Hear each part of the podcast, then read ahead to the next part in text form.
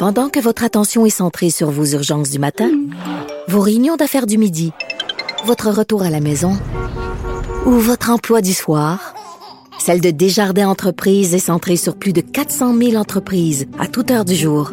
Grâce à notre connaissance des secteurs d'activité et à notre accompagnement spécialisé, nous aidons les entrepreneurs à relever chaque défi pour qu'ils puissent rester centrés sur ce qui compte, le développement de leur entreprise. Radio. Le, commentaire de Mathieu Boccoté, dépensé pas comme les autres. Mon cher Mathieu, je t'ai vu évoluer hier dans ton humeur. Hier matin, on se parlait euh, premièrement de Azim Hussein, ce gars-là qui avait fait euh, un, un, une métaphore, une comparaison entre la loi 21 et euh, les lois du régime nazi, qui avait dit qu'on l'a mal compris, qu'on avait, avait déformé ses propos. Il y avait Yves Boisvert aussi qui nous rentrait dedans en disant, ben voyons donc, les nationalistes qui ont capoté, vous avez capoté pour rien. Monsieur Hussein avait raison. Donc, je te parlais de ça hier. Tu dis, bon, oui, le texte de Boisvert est risible et tout ça. Bon, ça n'a ça, pas l'air de fâcher. Et on s'écrivait dans la journée, toi et moi, on s'envoyait des courriels. Et plus la journée avançait, plus je te sentais bouillir. Et à la fin de la journée, tu étais vraiment furieux. oui, ben, Non, mais c'est très vrai parce que non, mais ce qui m'a frappé en fait, c'est qu'au-delà du texte euh, qui était fondé sur une forme de, de négation, euh, Boisvert prétend démonter une fake news en en créant une, ce qui est quand même euh, particulier, on en conviendra. euh, ce qui m'a fasciné, c'est l'évolution dans la journée parce qu'un petit milieu de gens qui croient incarner la, euh, la rigueur de l'information. Hein. Je pense à Madame euh, ici Annie Desrochers de Radio Canada qui fait, qui dit à propos de du, du, texte de Boisvert, euh, je vais la citer exactement pour euh, pour ne pas. Euh, elle le cite en disant comme disait l'autre, la liberté d'opinion est une farce et l'information sur les faits n'est pas garantie si, si, et si ce ne sont pas les faits eux-mêmes qui font l'objet du débat. Bon, alors là on voit ça et là ben, on ramène les citations hein, qui étaient disponibles depuis vendredi en passant. Les citations sont pas apparues quelque part tardivement dans la journée hier. Et là, moi je me dis là, madame devrait probablement se corriger quand elle voit les citations exactes qui sont quand même assez sérieuses, euh, où il y a une utilisation explicite de la mémoire du nazisme pour disqualifier la loi 21, en laissant entendre que l'une peut conduire à l'autre. Je me dis qu'elle va peut-être se corriger, mais elle ne le fait pas étrangement. C'est pas grave, ça la concerne. Elle a probablement manqué de temps sur Twitter. Je vois euh, Monsieur Olivier Niquet qui aime beaucoup se, il aime beaucoup se moquer lui des gens qui à la radio ou à la télévision euh, font des phrases un peu il s'enfarge quelquefois, comme on dit en mon québécois. Et là, ben, lui dit que la comparaison, que le, le, mon propos sur sur euh, ça était faux. Alors moi, je ramène les faits, je donne le verbatim. Là, il rajoute le verbatim ensuite sur sa page Facebook. Il avait un peu oublié de le mettre avant, mais je comprends, il manquait de temps probablement.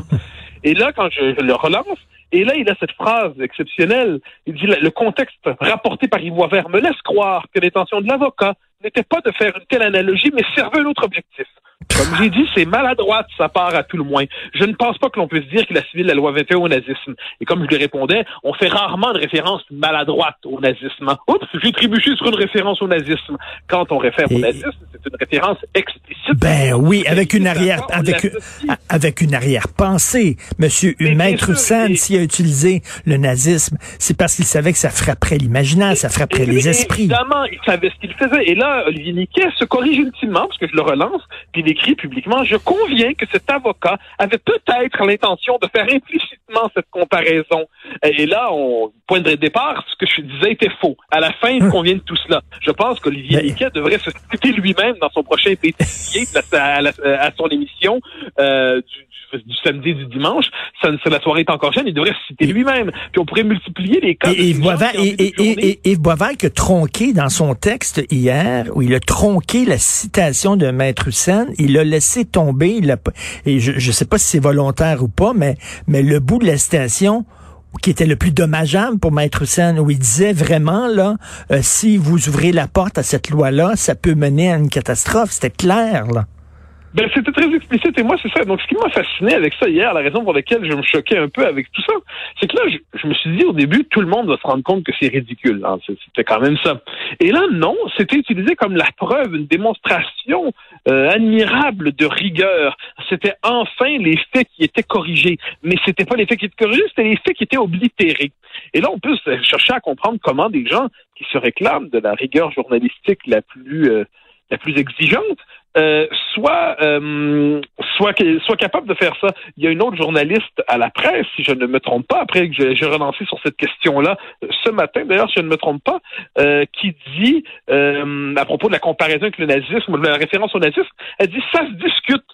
Ah bon? Ah bon? Ça se discute. C'est Madame Isabelle Haché qui dit ça se discute c'est intéressant. Euh, puis apparemment que la chronique de, des voix verts rectifierait les faits. Donc moi, je, suis curieux. Est-ce que la référence au nazisme dans le débat public québécois pour parler de la loi 21, ça se discute? Est-ce que l'utilisation de l'une pour faire tomber l'autre, ça se discute? Euh, c'est intéressant quand même. Ce serait intéressant de savoir en quoi ça se discute, cette référence au nazisme dans le débat public québécois. Donc, ce qui m'a fasciné, c'est qu'hier, depuis hier, en fait, on est dans une espèce d'inversion du réel on cherche à nous faire croire que ce qui a été dit n'a pas été dit. Et une fois qu'on cherche à nous faire croire, on nous dit qu'il y a une forme de vérité alternative, qu'il y aurait un fait alternatif. Donc, autrement dit, à certains égards, ces gens parlent comme Kellyanne Conway, c'est-à-dire les faits alternatifs les passionnent. Alors, je leur en veux pas à se croire lorsqu'il manque de temps. Mais, puis, probablement, il n'y avait pas eu le temps de lire l'article de vendredi du journal où les citations étaient déjà là l'article à partir duquel euh, les critiques avaient été faites, euh, c'est pas c'est pas un détail non plus, me semble-t-il.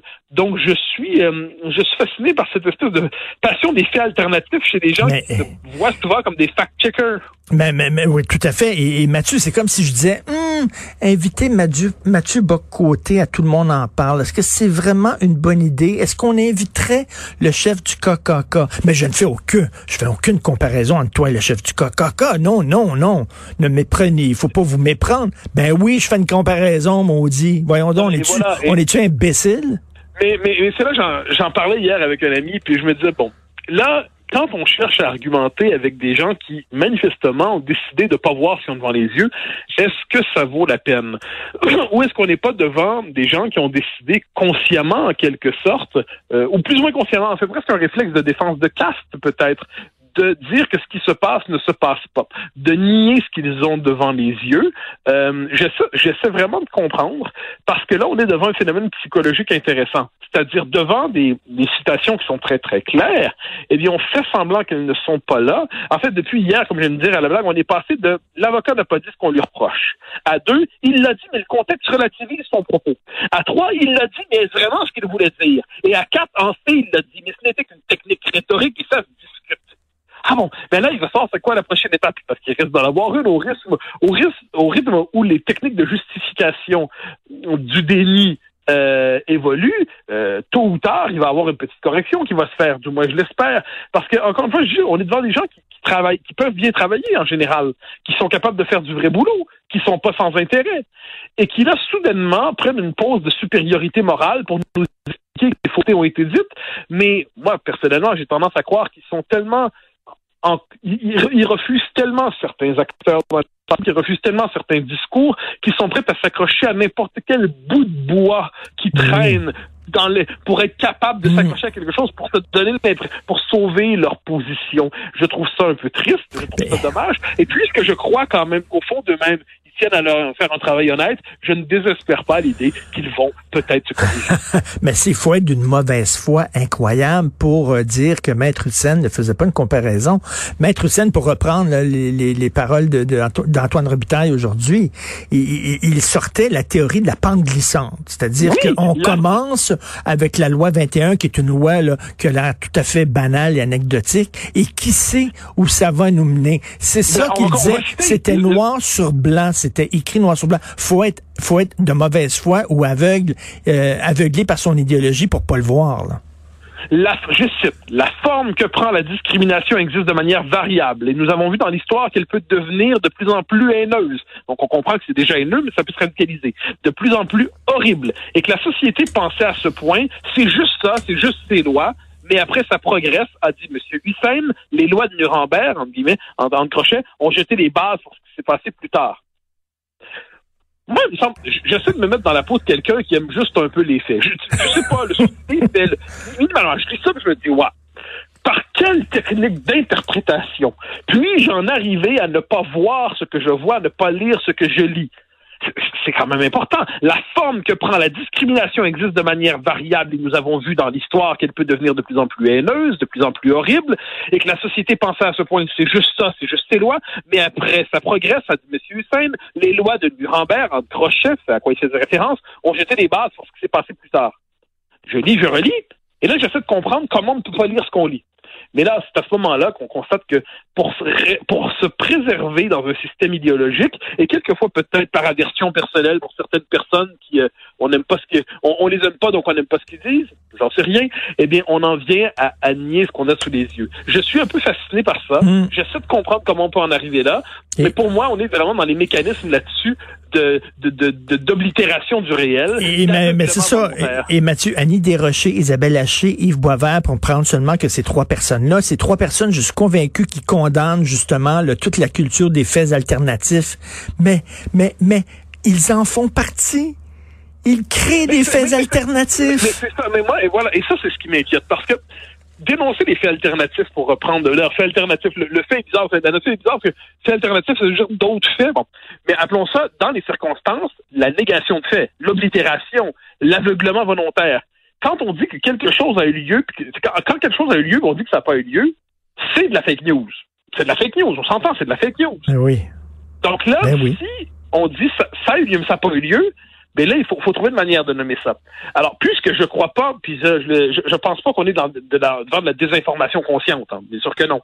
Je pense qu'on est plutôt devant des gens qui sont de bonne foi et qui se sont, du moins je l'espère, et qui se sont convaincus parce qu'ils peuvent tellement pas sentir peut-être une personne, assurément un discours, ils sont tellement qu'ils s'accrochent à n'importe quel bout de bois pourri comme argument pour se donner l'impression qu'ils sont euh, qui, qui, qui, qui, peuvent demeurer dans leur dans leur vérité. Et je trouve ça dommage parce que le vrai débat, il, me semble-t-il, sur la loi 21, c'est de voir jusqu'où les adversaires de la loi 21 sont prêts à aller idéologiquement pour en faire le procès.